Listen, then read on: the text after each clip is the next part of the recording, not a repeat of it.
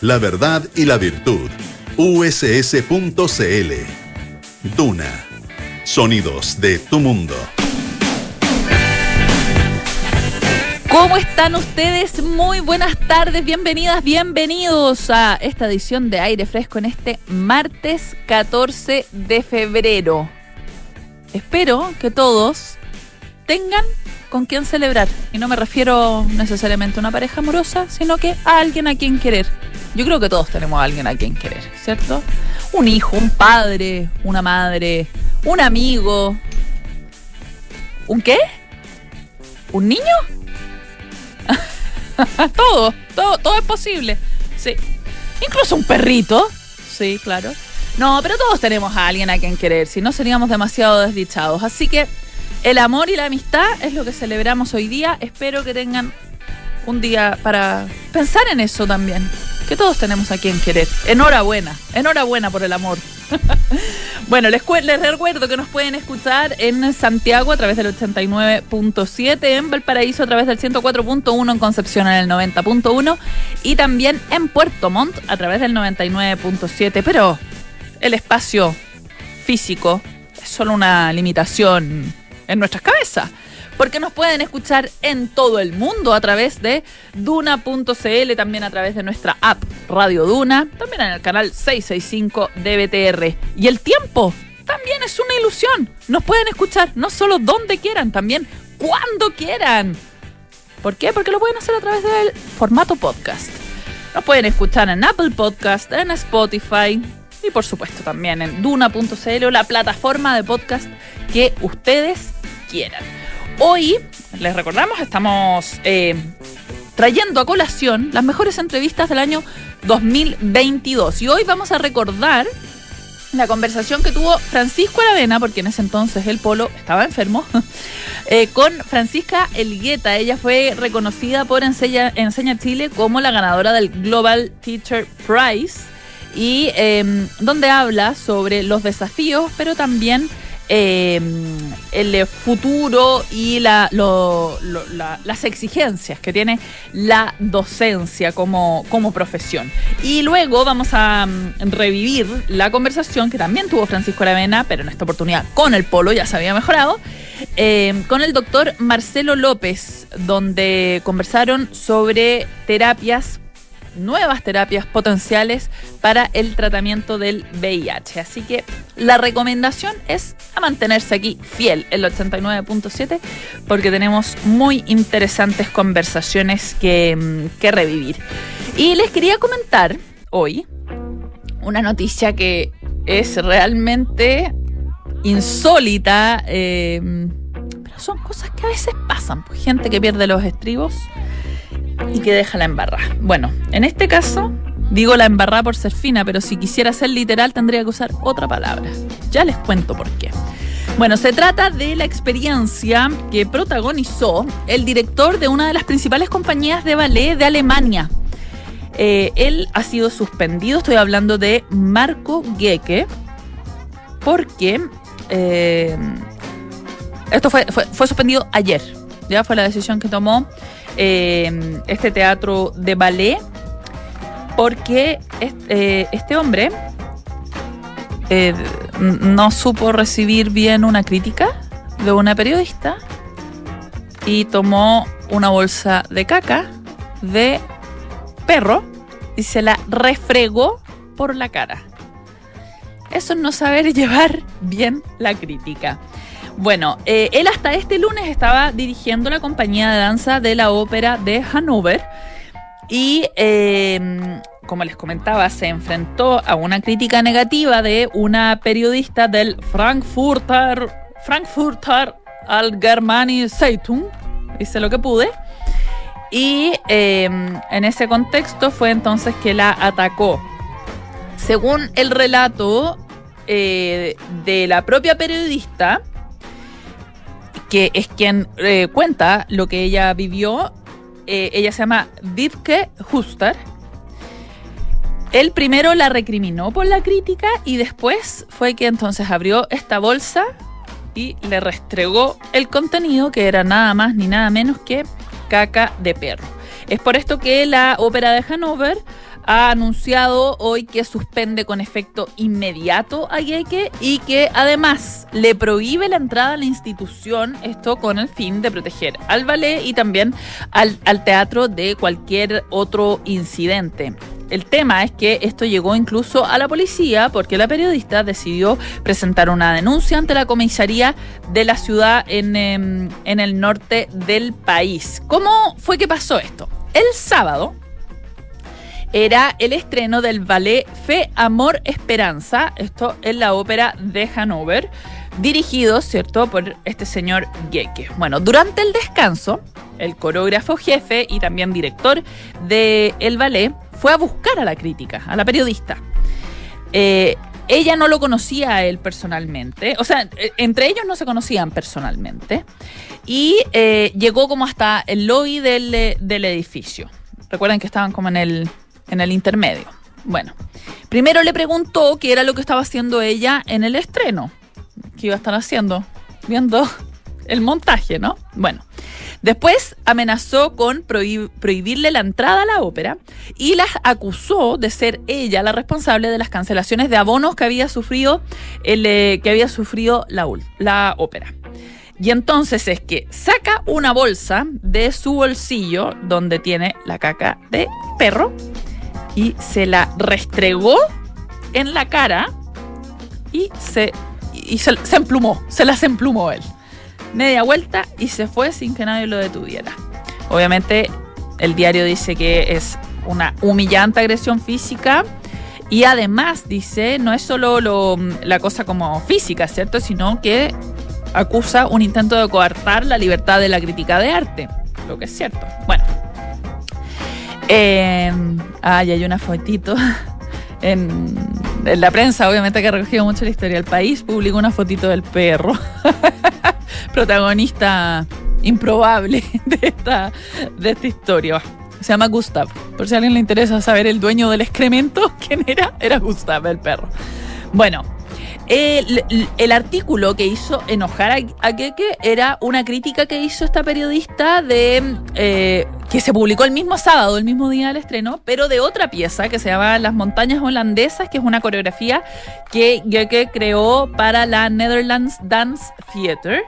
Em, que es la compañía nacional de danza de los Países Bajos y que actualmente se encuentra de gira por varios teatros em, del, país. Bueno, la crítica decía, al verla uno se siente alternativamente enloquecido y muerto de aburrimiento. Fue dura ella, pero bueno, no se merecía que le tiraran la caca encima. Después de eso, entonces, como les digo, la, periodista del teatro acompañó, eh, la ayudó a limpiarse y la llevó para que eh, fueran a, la, comisaría a hacer la denuncia. ¿Ustedes creen que Yeke se arrepintió? Pues no, no se ha arrepentido para nada, tan lejos de pedir disculpas. Dio una entrevista hoy día a la televisión y dice que eh, a él también muchas veces la crítica, entre comillas, le echó mierda. Eh, y que él eh, simplemente dice, cuando tienes exposición pública y desmanchado tu trabajo por un periodista durante años, habrá quien diga que es el precio de ser una figura pública. Pero yo tengo una opinión distinta. Sé que el 99% de los profesionales de la danza en este país se han sentido extremadamente heridos por esta mujer durante años y eh, entonces es que finalmente él ha decidido tomar, tomar acciones con sus propias manos y la caca de Gustav. Vamos a seguir con la música aquí en aire fresco. Escuchamos a Genesis con Land of Confusion.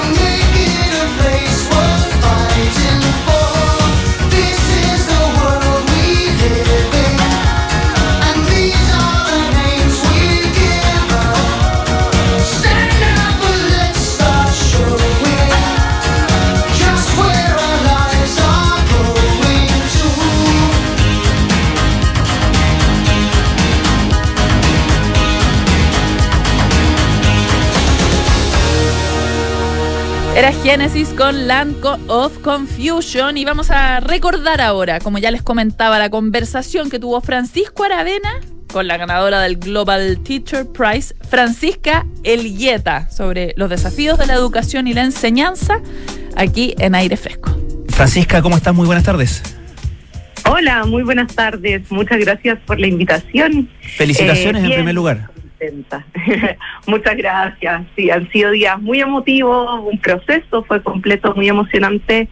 Y bueno, sobre todo te diría que eh, los espacios que se abren a partir de, este reconocimiento para conversar acerca de la labor docente, hablar de educación, han sido un lujo. Así que muy agradecida por eso. Francisca, algo adelanté a nuestros auditores al, inicio del programa eh, relativo a el, que entiendo que es, tu foco eh, de trabajo particularmente, que tiene que ver con la reinserción escolar, porque estamos en un contexto particularmente grave en ese problema, ¿no? Sí, así es. Mira, yo llevo 10 años trabajando en contextos de alta vulnerabilidad. Eh, los últimos tres los he dedicado a contexto de reinserción y de todas maneras concuerdo con lo que tú dices, ¿cierto? Hoy día las cifras, lo que estamos enfrentando es, es por decirlo menos aterrador, ¿sí? Sí, porque además eh, eh, me imagino que tú lo, lo, lo, lo presencias día a día y, y, y, esta angustia te, te, atormenta, que es no solamente lo que sucede hoy, sino que en proyección lo que pasa con ese problema para cada una de las personas que, eh, que, que, deserta, que sale del sistema escolar o que tiene incluso dificultades al, al intentar volver, es, es, es una carga que queda para toda la vida, ¿no? 100%, o sea desde lo que duele ver en el, en el autoestima de un mm. niño, de una niña, de un joven, eh, de, ser excluido del, sistema educativo, de cómo daña, ¿no es cierto?, como su pertenencia también a una sociedad, ¿sí? Mm. Su sentido como de ser un sujeto de derechos y deberes queda completamente anulado. Y sobre todo también aterra porque, porque también habla de, de problemas que van más allá netamente de la escuela hablan de problemas que se están generando como sociedad, de una vulneración de derechos brutal, que no pasa solamente por la educación, como decía, sino que también pasa por mil y un otros aspectos en los cuales están siendo vulnerados. Entonces, es, es muy peligroso que queden para el mm. sistema. Cuéntanos un poco eh, en, la práctica, en el día a día, cómo es tu trabajo, con qué, con qué estudiantes trabajas. Tú trabajas en el Colegio Bretaña de la Granja, lo decíamos eh, al principio del programa, pero eh, ¿cuál es tu trabajo específico en torno al tema de la, de la reinserción? Sí, mira, la particularidad de, los, de las escuelas de reinserción tienen esta idea como de, en el fondo funcionamos con las lógicas eh, o con gran parte de las lógicas de una escuela regular, ¿sí? En el fondo los estudiantes tienen que llegar a las ocho y media de la mañana, no necesariamente siempre cumplen con la puntualidad, pero en la hora de ingreso eh, tienen una jornada regular, eh, pero sí hay muchas diferencias en cuanto a, a qué es lo que trabajamos y el cómo lo abordamos. Yo te diría que uno de los elementos que priorizamos hoy día es el trabajo socioemocional. Yo creo que post pandemia es algo que definitivamente tiene que ser una alarma de urgencia en cualquier mm. tipo de, establecimiento, da lo mismo la modalidad, da lo mismo el nivel socioeconómico, yo creo que es una urgencia y, las cifras de hoy de deserción nos están ah, ya anunciando eso, pero para nosotros definitivamente es una prioridad. Y, mm, y bueno, yo soy profesora, hago clases de historia y de formación ciudadana y te diría que el principal foco, pero, pero no solamente mi asignatura, sino que de todas, eh, tiene que ver con el cómo reencantar a los estudiantes con el aprendizaje, cómo crear de la escuela un espacio seguro en el sentido de nuestros niños, niñas y jóvenes viven en un espacio que es constantemente eh, inseguro, mm. ¿cierto?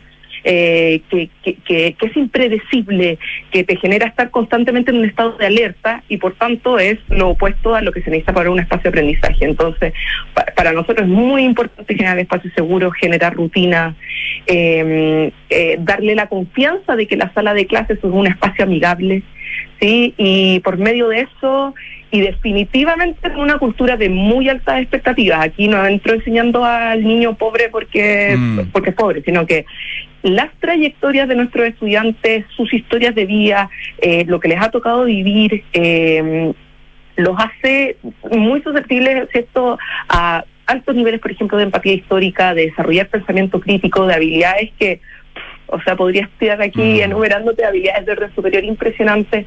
Entonces, con, con todo ese elemento construir aprendizajes que sean significativos para ellos, en los que ellos puedan dialogar, en los que ellos Mm. puedan comunicar, investigar y sobre todo diseñar planes de acción para la sociedad, para el mundo, porque en eso son Mm. espectaculares.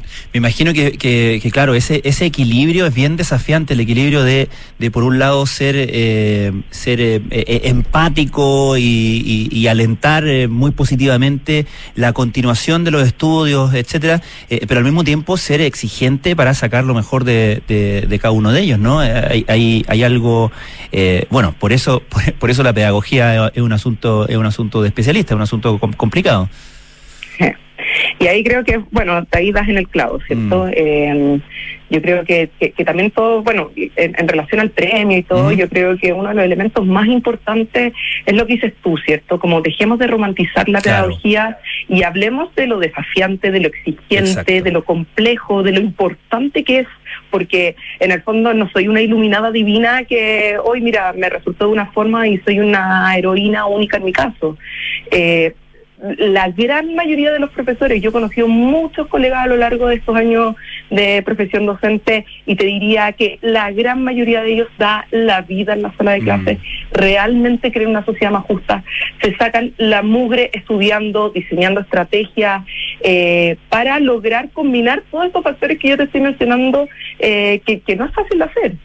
Eh, sumado, ¿no es cierto?, a, a- a- al, a- también al trabajo emocional y de autocuidado que tiene que hacer uno para, para hacer este, de este trabajo un trabajo como constante eh, y continuar con la cultura de altas expectativas en el aula. Sin duda, estamos conversando con Francisca Algueta, flamante ganadora del Global Teachers Prize 2022. Eh, Francisca, el, eh, eh, si tú pudieras como enumerar las principales razones por las cuales eh, eh, lo- los estudiantes desertan del sistema escolar, eh, ¿cuáles serían?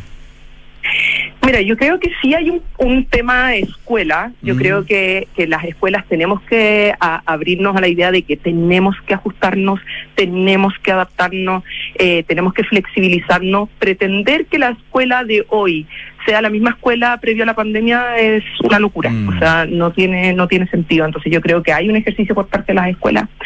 Yo creo que hay también un tema socioemocional, como mencionaba antes, que quedó muy en evidencia con la pandemia. Eh, tenemos niños, niñas y jóvenes que durante etapas muy importantes de sus vidas, de formación de sus identidades, de relación con un otro, de, de, de construirte como un sujeto social, ¿sí? Eh, que estuvieron encerrados. Claro. Entonces yo creo que tenemos que, que hacer ese trabajo, que, que, que- que incentivar este trabajo socioemocional. Eh, yo creo que, como te mencionaba antes, se suma también a esta discusión lo que está pasando fuera de las escuelas. Es O sea, yo creo que hoy día es escalofriante, y de verdad me atrevo a decirlo así, la cantidad de jóvenes que están viendo una alternativa muy atractiva en la delincuencia, Mm. en el narcotráfico, porque hay muchos factores que les están fallando. O sea, Y- sí, y al respecto, perdón Francisca, pero al respecto, ¿cómo, Sí. ¿cómo se incorporan en este trabajo y en tu experiencia las familias de los, de los estudiantes? Mira, yo creo que es fundamental hacer trabajo con las comunidades, ¿sí? No podemos aislar el trabajo de las escuelas de, de- de- de- del trabajo con las comunidades, del trabajo con apoderados. Hay apoderados, ¿no es cierto?, que no solamente son madres y padres, aquí tenemos muchos tipos de cuidadores y Claro. hay que vincularlos con la escuela. Eh, y yo creo que también en esa línea hay que armar un soporte para las escuelas que es bastante complejo y que a veces muchas veces olvidamos esa discusión acerca de la educación. Hoy día los colegios necesitan equipos de psicólogos, necesitan asistentes sociales, necesitan equipos eh, PIE, asistentes de aula, o sea, necesitamos un aparataje muy complejo porque las escuelas están resolviendo problemas que son de la sociedad completa, pero que se están resolviendo exclusivamente en el espacio educativo. Entonces, si hoy día tenemos otros elementos que están fallando y le estamos entregando esa responsabilidad a la escuela y le estamos pidiendo como en SOS, como por favor háganse cargo de salud mental, háganse cargo de, eh, oye, de diagnosticar problemas de acceso a la vivienda, a la alimentación, que son problemas reales hoy día en el Chile del siglo XXI, eh, entonces démosle esos soportes a la escuela. Mm. Porque hoy día parte también de la crisis docente que estamos teniendo, eh, tiene relación con eso, con que eh, son demasiados los elementos, es demasiada la sobrecarga y, mm, y, y es muy difícil, ¿no es cierto?, como, como responder, como a los profes nos gusta responder, que es dándolo todo, ¿cierto?, a, a, a un escenario tan difícil. ¿Ha cambiado, en tu, en tu opinión, la valoración que tienen por ejemplo, las familias o los propios estudiantes eh, sobre la, el valor de asistir a clases? Yo, mira, yo creo que sí. Yo creo que, que cuando desertan y cuando pasan mucho tiempo fuera, eh, obviamente el espacio afuera se empieza a volver más atractivo Mm. eh, y yo creo que no es que dejen de, de- dejen de valorar la escuela, es que empiezan a encontrar muy valioso otras instancias. Mm. Porque cuando tú recuperas a ese estudiante, cuando tú a ese estudiante le dices que es valioso, valiosa dentro de este espacio, cuando tú les abres las puertas a apoderados y les dices que tú quieres conversar con ellos, que ellos también van a ser parte de esta trayectoria educativa, no se van a querer ir. Mm. ¿sí? El problema es, bueno, eh, eh, es- esta conversación no la estamos teniendo. ¿sí? Claro, claro. Sí, al respecto te quería preguntar porque eh, em, hace, hace unos días entrevistando para, para el podcast El Café Diario a, otra especialista en, en el tema, eh, destacaba el punto de que la deserción nunca es de un día para otro, que hay un proceso eh, que, que eh, va alejando a eh, el estudiante o la estudiante de, de la sala de clases y por lo, y por lo tanto me imagino que hay signos a los cuales eh, lo- las comunidades educativas, eh, no solamente los profesores, sino que también las familias tienen que estar atentos y, y- cautelar de que pueden estar empezando a, a- provocarse un, un problema, ¿no? Porque entiendo que hay aquello que se llama la, la inexistencia crónica, eh, en fin, hay, hay, hay temas que pueden ser eh, indicadores de que hay que trabajar más intensivamente justamente para prevenir una deserción, ¿no? Definitivamente. Y hoy día tenemos que ver señales de alerta como el embarazo adolescente, Mm. tenemos que ver señales de alerta como el trabajo. O sea, el trabajo hoy día es un tema muy importante. Hay muchos estudiantes que, y a veces, con, o sea, te lo dicen con todas sus letras, como profe, no tengo otra opción, tengo Claro. que ir a trabajar. Entonces, ¿cómo, cómo, somos, cómo como sociedad le damos una respuesta a ese niño y niña joven? Claro. ¿sí? Eh, co- eh, eh, el apoyo eh, de- en salud mental yo encuentro que es fundamental. Eh, sí, así que concuerdo totalmente. O sea, tenemos que estar alerta a muchos otros factores y estar resolviendo entre todos las problemáticas que hoy día hacen que un estudiante sea excluido del sistema, porque yo Mm. no creo en que los estudiantes abandonan el sistema. Mm. Yo creo que de alguna forma u otra los excluimos. Ujú. Ahora, eh, Francisca, eh, entiendo que el colegio donde tú enseñas, el Colegio Bretaña de la Granja, eh, pertenece a la Fundación Súmate del Hogar de Cristo, ¿correcto? Sí, así es. Sí, y tú antes, si no me equivoco, eh, trabajaste también para eh, colegios, la red de colegios de la Sociedad de Instrucción Primaria, ¿correcto? Sí, así Y en la red ignaciana. Sí, ahí trabajé en la Fundación Loyola, que es parte de la Perfecto. red Ignaciana, sí. Perfecto, perfecto. Eh, te quería preguntar por la interacción en el sistema escolar, eh, particularmente hablando de este tema tan sensible y tan relevante para todo el país como, como el tema de la deserción y la reinserción escolar, eh, la interacción entre las fundaciones y el propio Estado a través del Ministerio de Educación. Eh, ¿Hay algo que el, el- el Estado como tal debería estar haciendo más o mejor en tu, en tu opinión? Mira, yo creo que hoy día, eh, bueno, algo que yo agradezco es que siento que se están generando estos espacios de diálogo. Agradezco que, que hoy día alguien te dice educación y yo creo que hab- hablamos de deserción y nadie te diría como de qué me estás hablando. O sea, yo creo que está sobre la, puesto sobre la mesa eh, y, y- y me gusta que sea una prioridad nacional. Eh, sí, yo creo que hoy día es importante que también conversemos con la escuela regular, Claro. porque no podemos en el fondo tratar de resolver este problema de la deserción a partir de las escuelas de reingreso, porque la escuela de reingreso es la escuela para este estudiante que ya fue excluido Claro, del sistema. claro. Entonces, sí creo que hay una conversación muy importante que tener en las escuelas regulares eh, de, de, oye, ¿por qué hay estudiantes que están abandonando? ¿De qué pasa con el estudiante expulsado? Yo he tenido de verdad conversaciones muy interesantes con, con directores de escuela y, y, y, mm, y directivos, por ejemplo, de redes de colegios, que con la mano en el corazón te dicen, yo no quiero perder a ningún estudiante, Mm. o sea, nadie quiere perder Claro. estudiantes, pero no tenemos los soportes para responder a muchas de las necesidades de nuestros estudiantes. Entonces, eh, yo creo que ahí sí se devuelve eh, esta, eh, e- esta problemática hacia el Estado de, bueno, entonces ahora, ¿cómo nos replanteamos los espacios educativos como, como espacios que puedan eh, generar todos estos soportes para que para que retengamos a los niños, a las niñas, a las jóvenes? Porque esto no puede quedar solamente en como, oye, ya no, mire, eh, eh, y buenas intenciones y pretendamos que los niños no se vayan. Eso no es real, ¿ya? Porque los colegios regulares no están dando abasto.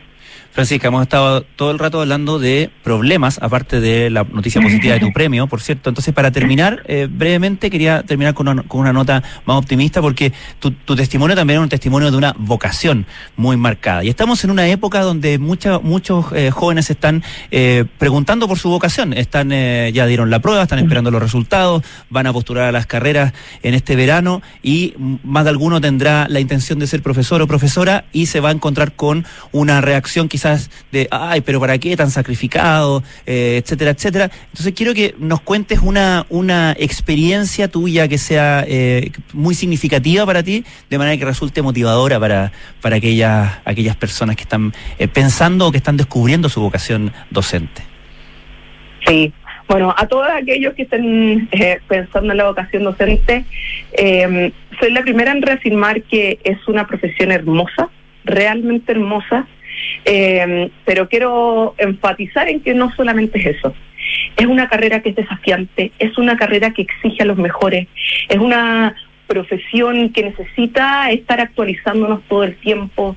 Eh, y yo quiero hacer esa invitación, como a decir, eh, esta, esta no es una carrera de, de, por descarte, es una carrera para aquellos que realmente sienten que, que desde este espacio se construye un nuevo mundo, aquellos convencidos en que, en que podemos crear una sociedad más justa y más inclusiva, eh, porque en la sala de clases eso se ve todos los días. Sí, y uno se vuelve a reencantar mm. con el sueño de poder hacerlo. Así que, mm, así que dejo ese mensaje, la verdad Genial. es que, eh, que, que, sí, con, con, con, los sacrificios que tiene, sí, eh, eh, es una profesión maravillosa y, y sobre todo como que a uno le devuelve la confianza en que cuando, cuando depositemos el mundo en las manos de, de nuestros estudiantes, de nuestros niños y jóvenes, este mundo va a ser mucho, mucho mejor.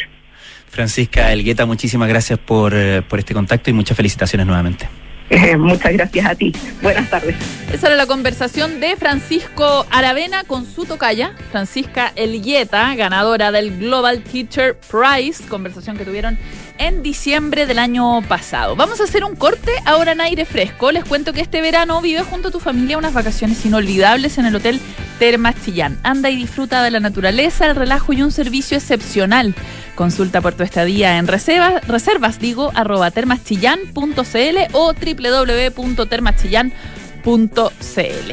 La Universidad San Sebastián anuncia su nueva alianza científico-académica en el Centro de Estudios Científicos SEX potenciando un polo de desarrollo científico en el sur del país. Universidad San Sebastián, vocación por la excelencia.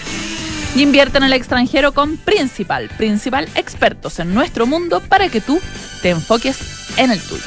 Hacemos un corte, cortito, y ya volvemos con más aire fresco aquí en el 89.7. ¿Quieres invertir directamente en el extranjero? Hazlo con Principal en nuestra plataforma internacional de inversiones, donde podrás proteger tu patrimonio eligiendo la alternativa que más te acomode. Acceder a Pershing con portafolio 100% en el extranjero. Seleccionar tus propios fondos de las mejores administradoras del mundo o elegir alguno de los portafolios construidos por nuestros expertos usando la red internacional de fondos más grande del mundo. Invierte en el extranjero. Invierte en Principal. Principal, expertos en nuestro mundo para que tú te enfoques en el tuyo. La rentabilidad es fluctuante, por lo que nada garantiza que las rentabilidades pasadas se mantengan en el futuro.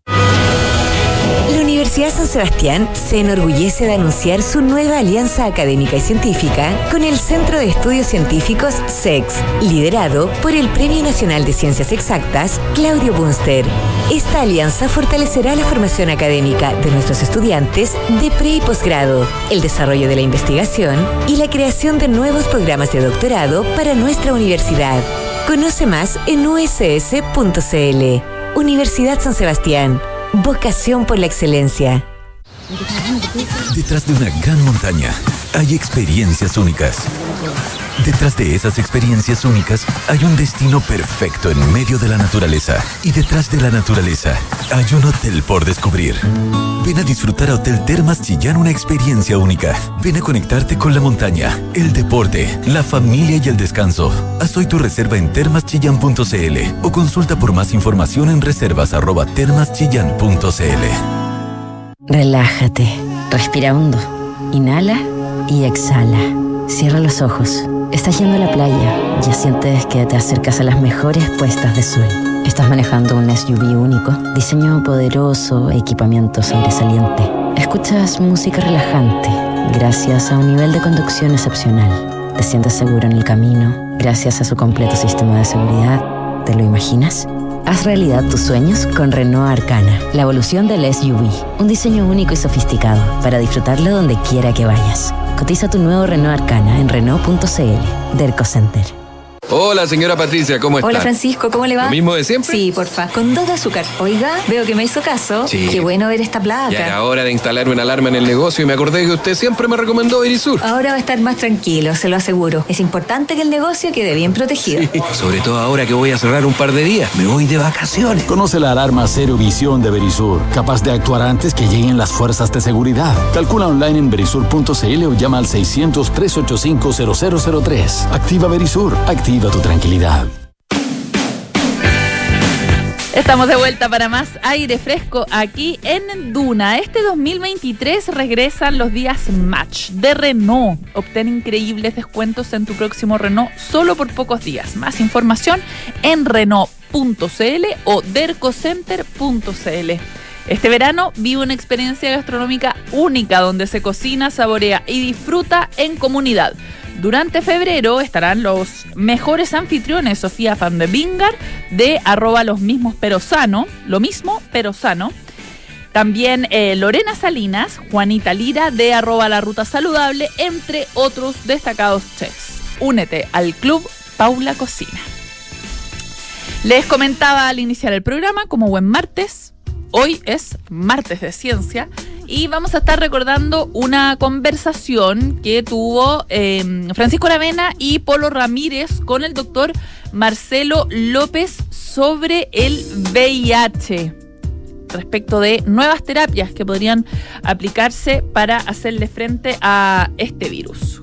Escuchamos entonces esa conversación entre Marcelo López y Francisco Aravena junto a Polo Ramírez. Nos preparamos para los viajes espaciales, conocemos los últimos avances de la medicina y nos enteramos de los nuevos algoritmos que se están usando. Activa tu inteligencia artificial, porque en aire fresco es hora de conversar con los expertos junto a Polo Ramírez y Francisco Aravena. Listo, estamos ya con Pancho Aravena aquí en el estudio. Gusto de ¿Cómo estás. Polo Bien, pues bien, ¿Bien? recuperado, sí. Qué bueno. Recuperado. Qué bueno, qué bueno. recuperado del ataque de un virus. De un virus, Sí, pues. exactamente. Hemos, hemos estado familiarizados con, por lo menos, el léxico de, lo, de Sí, la, hemos hablado harto de virus. nivel básico de la virología, ¿no? Sí, como- pues bueno. Pero y se- y- ahora tomamos conciencia de que exi- de que existen Mm. múltiples virus que nos han asediado, azotado desde hace mucho tiempo y hay uno de ellos que eh, por su por su irrupción, eh, diría yo incluso cultural, Mm. marcó muchísimo una época.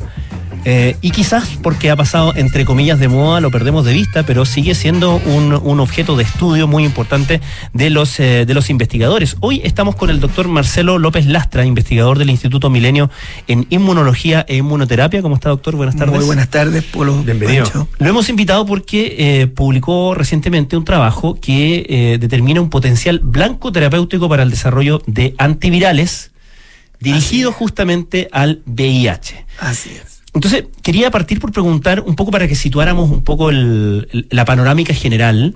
eh, ¿Cómo tradicionalmente la terapia que conocemos eh, y, que, y que se aplica a- en, en las personas que eh, son portadoras de, de este virus, cómo es la terapia tradicional contra el virus del VIH hoy día? Bueno, primero que nada quería darle las gracias por invitarme. Hoy en día, como cualquier terapia, lo que busca la terapia es atacar puntos particulares del virus. Es decir, como los virus son parásitos intracelulares, utiliza la maquinaria celular para su proceso de replicación.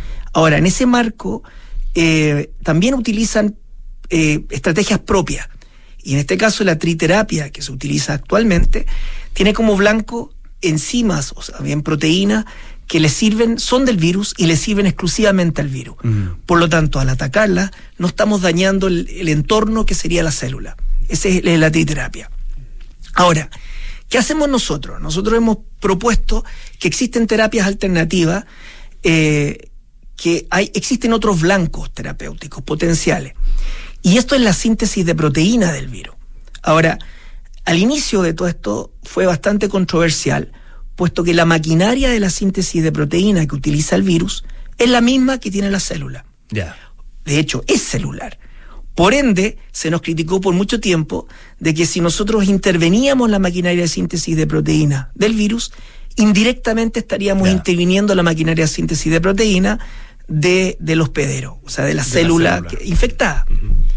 Sin embargo, lo que nos hemos dado cuenta a través de los años es que el virus utiliza la misma maquinaria, pero la utiliza de manera diferente.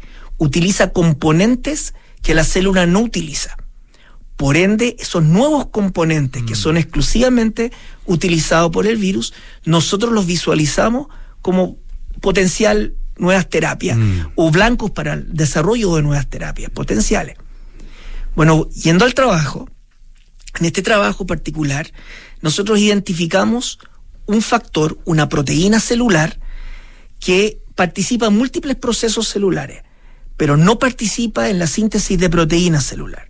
Y mostramos que es importante para que el virus pueda sintetizar sus proteínas.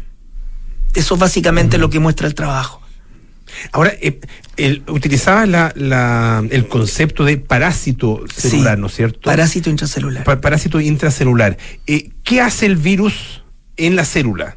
¿Qué, qué, qué, qué efectos tiene en la célula? O, o no son en la célula, sino que en, en otros componentes, en otros O sea, integrantes, digamos, del organismo. Básicamente, yo les digo siempre a los estudiantes, imagínense una empresa, un- una empresa que fabrica cualquier cosa. Y todo el, el control de la empresa está en gerencia. Por ende, cualquier orden que salga de gerencia, la persona que está más abajo en la empresa va a respetarla, independiente de la orden que sea. El virus ahora entra a la empresa, entra a gerencia y toma control de gerencia. Y de ahí para adelante, la empresa comienza a fabricar nuevos virus. Por tanto, es un, lo que hace el virus con la célula es toma control de ella. Y toma control de ella y hace que la célula ahora se transforme en una fábrica productora de nuevos virus. Esa es más o menos la dinámica. Hablaba, doctor, de. eh, dijo, voy a rescatar una frase textual, creo, si no me equivoco. Por años se nos criticó. Así es. Lo que da cuenta de lo persistente de la investigación. Entonces quería eh, preguntarle por la historia de esta investigación y por qué ustedes desde el principio, al parecer, según lo que usted nos cuenta, tenían claro hacia dónde ir en el fondo. ¿Qué, qué era lo que, lo que les dio una pista de que ahí había algo, independientemente de lo que estaba diciendo el resto, ¿no? Claro, lo que sucede es que este virus, una de las cosas que hace cuando infecta, para la síntesis de proteína celular. A pesar de estar, tenía la síntesis de proteína celular, su síntesis, la síntesis de las proteínas virales continúa. Por ende, en ese momento, nosotros dijimos, ¿qué mecanismo utiliza el virus para poder hacer eso? Para poder apagar todo lo de la célula y mantenerse la funcional. Y ahí descubrimos que utiliza un mecanismo alternativo de iniciación de la síntesis de proteína. Del momento que describimos ese mecanismo alternativo, que nos costó bastante, de hecho la primera vez que lo vimos fue en 1996, Vaya. vimos las primeras, las primeras luces de que algo había, pero no pudimos demostrarlo hasta el 2003. O sea, pasaron muchos años en que pudimos establecer el mecanismo y recién ahora estamos al 2022 y estamos descubriendo los componentes que manejan este mecanismo, que todavía no los tenemos todos, de hecho. Entonces hemos ido, ha sido un trabajo lento, de hormiga, y claro, cuando uno muestra que utiliza un mecanismo distinto, hay un blanco terapéutico potencial. Ustedes trabajan, eh, doctor, eh, con distintos virus, ¿no es cierto? Así es. Investigan en relación con distintos virus. Y recordemos, el, eh, el, doctor es eh, investigador del Instituto Milenio en Inmunología e Inmu- e Inmunoterapia, el doctor Marcelo López Lastra, y trabaja además, en, o sea, trabaja en el Laboratorio de Virología Molecular del Centro de Investigaciones Médicas, a que usted dirige además, ¿no es cierto?, en la Escuela de Medicina de la Universidad Católica. El, el- el trabajar dentro de una escuela de medicina, ¿qué, ¿en qué sentido eh, y en qué medida eh, los, los eh, empuja, los orienta, los guía, digamos, hacia eh, resultados? Ah, porque claro, esto es investigación básica, pero... eh, Pero en la- en la universidad, mirada sí. es desde la universidad y, de- y- desde el mundo de la salud, en definitiva. Así es. O sea, básicamente la, la, la escuela de medicina nos alberga y eso nos da acceso a estudiantes de extremadamente buena. Debo de decir que este trabajo fue publicado en una revista de un impacto relativo alto, eh, pero la primera autora de esta revista, o sea, la- del, del artículo, es un estudiante de pregrado. es- este De trabajo ah, corresponde a su trabajo de tesis. A de Ramos, ¿no? de, de, a Jade Ramos, justamente. Eh, y los otros estudiantes, que la mayoría, al menos de mi equipo, son todos estudiantes de doctorado, eh, ya sea de la Universidad Católica o de otra universidad como la Universidad de Santiago, que han participado en este trabajo. Eh, por tanto, el estar inserto en un medio universitario, el estar inserto en la Escuela de Medicina, nos permite atraer talento, talento joven, que va a aprender a hacer ciencia y ciencia de va- vanguardia, como vemos acá. Entonces, básicamente el trabajo fue hecho entre nuestro laboratorio y dos laboratorios canadienses. Quería preguntarle por eso, Sí. doctor, perdón, en la- estamos hablando de las universidades McGill y Montreal en Canadá. Así es. ¿En qué momento y en qué, en qué papel entran eh, estos laboratorios canadienses, estos investigadores canadienses? Bueno, esto fue un, un- yo, yo diría, esto fue una colaboración pandémica. y esa es la verdad la- de la historia. Nosotros partimos con este trabajo, encontramos los primeros resultados y tratamos de importar, uno de esos laboratorios tiene material que nos hacía falta. Y tratamos de importar dicho material y fue imposible porque estaba todo cerrado por pandemia. Entonces, finalmente, tenemos un colaborador por historia, que es Andrew Mullan de la Universidad McGill, y le solicitamos a Andrew Mullan si, su, si alguien de su laboratorio podría reproducir los datos a ciega. Es decir, nosotros le enviamos los lo reactivos y ellos reproducían los datos o hacían los experimentos y veíamos si podían reproducir los datos a ciega. Cuando eso se logró, le dijimos, oye, tú estás a tres cuadras de la Universidad de Montreal, ¿por qué no pedimos los reactivos que están en la Universidad de Montreal y los hacemos llegar a McGill y ustedes terminan el trabajo? Oh. Por ende, el trabajo experimental se inició en Chile y se finalizó en Canadá. Se fina- fini- todos los últimos experimentos fueron hechos en Canadá, de hecho. ¿Y, este tipo de colaboraciones son frecuentes en, en- en su equipo, particularmente con esta En, en universidad? mi área son vitales.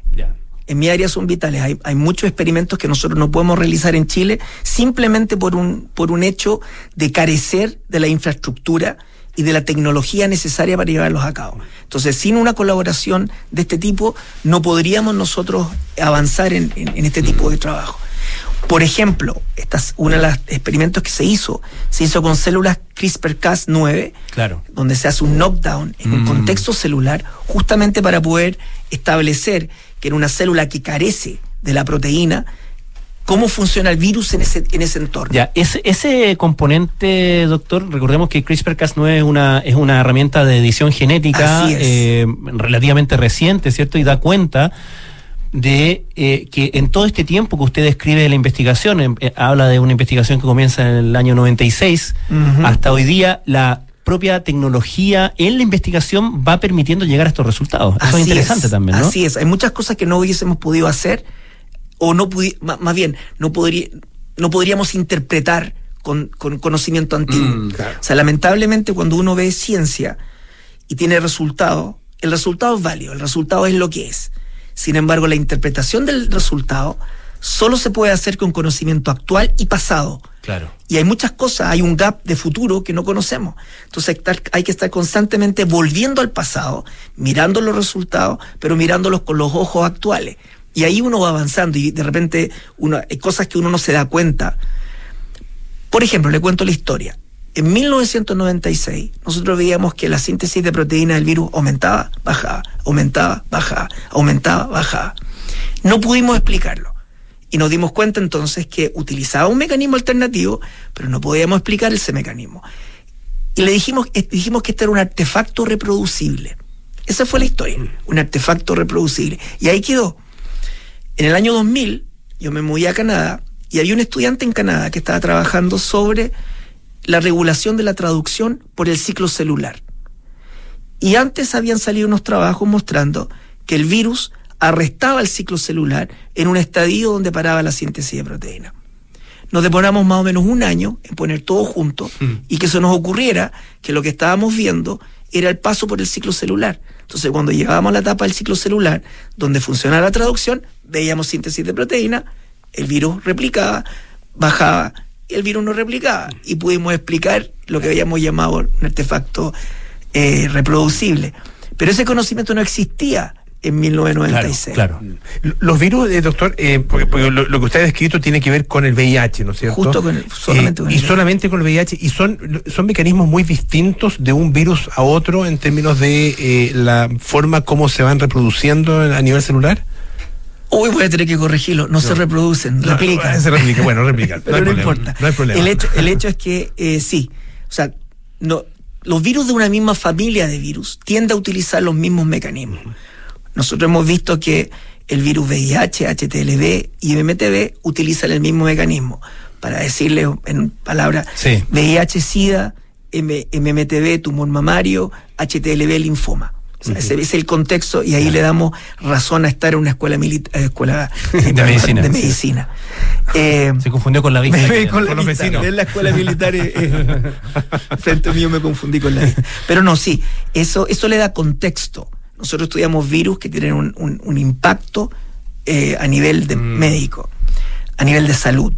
Entonces, sin embargo, no todos los virus utilizan este mismo mecanismo. Hay otros virus que utilizan mecanismos alternativos diferentes.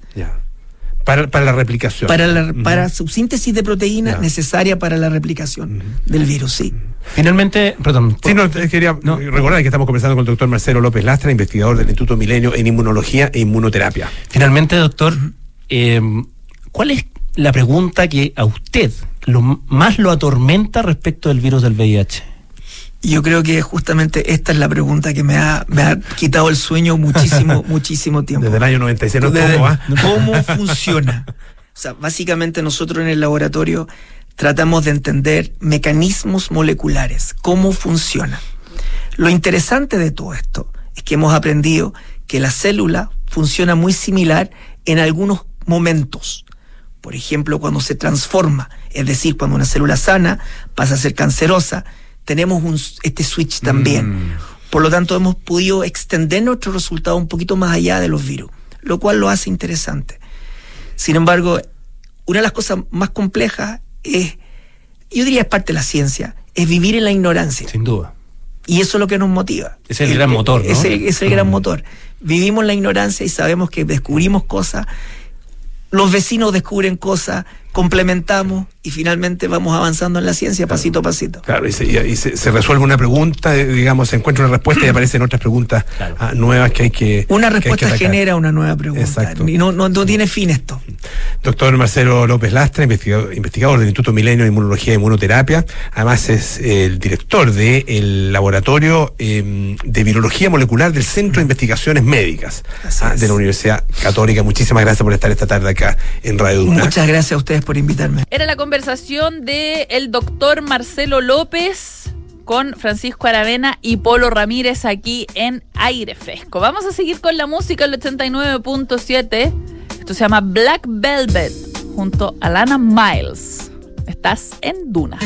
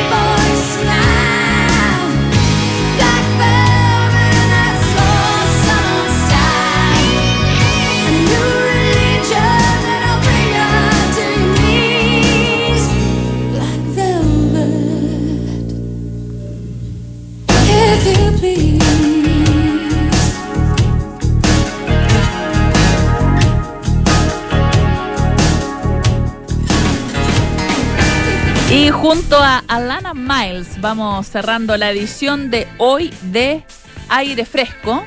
Antes los dejo invitadísimos a seguir en nuestra programación. Viene Bárbara Espejo con una nueva edición de Cartas Notables. Hoy escuchamos el padre de los Muppets a sus hijos. Luego, en unos minutitos más, comienza Nada Personal junto a Nicolás Vial y Enrique Llávar. Espero que tengan una muy buena tarde de día martes, que celebren el amor en cualquiera de sus formas y que lo pasen bien. Nos vemos nosotros mañana a partir de las 6 de la tarde. Chao, chao.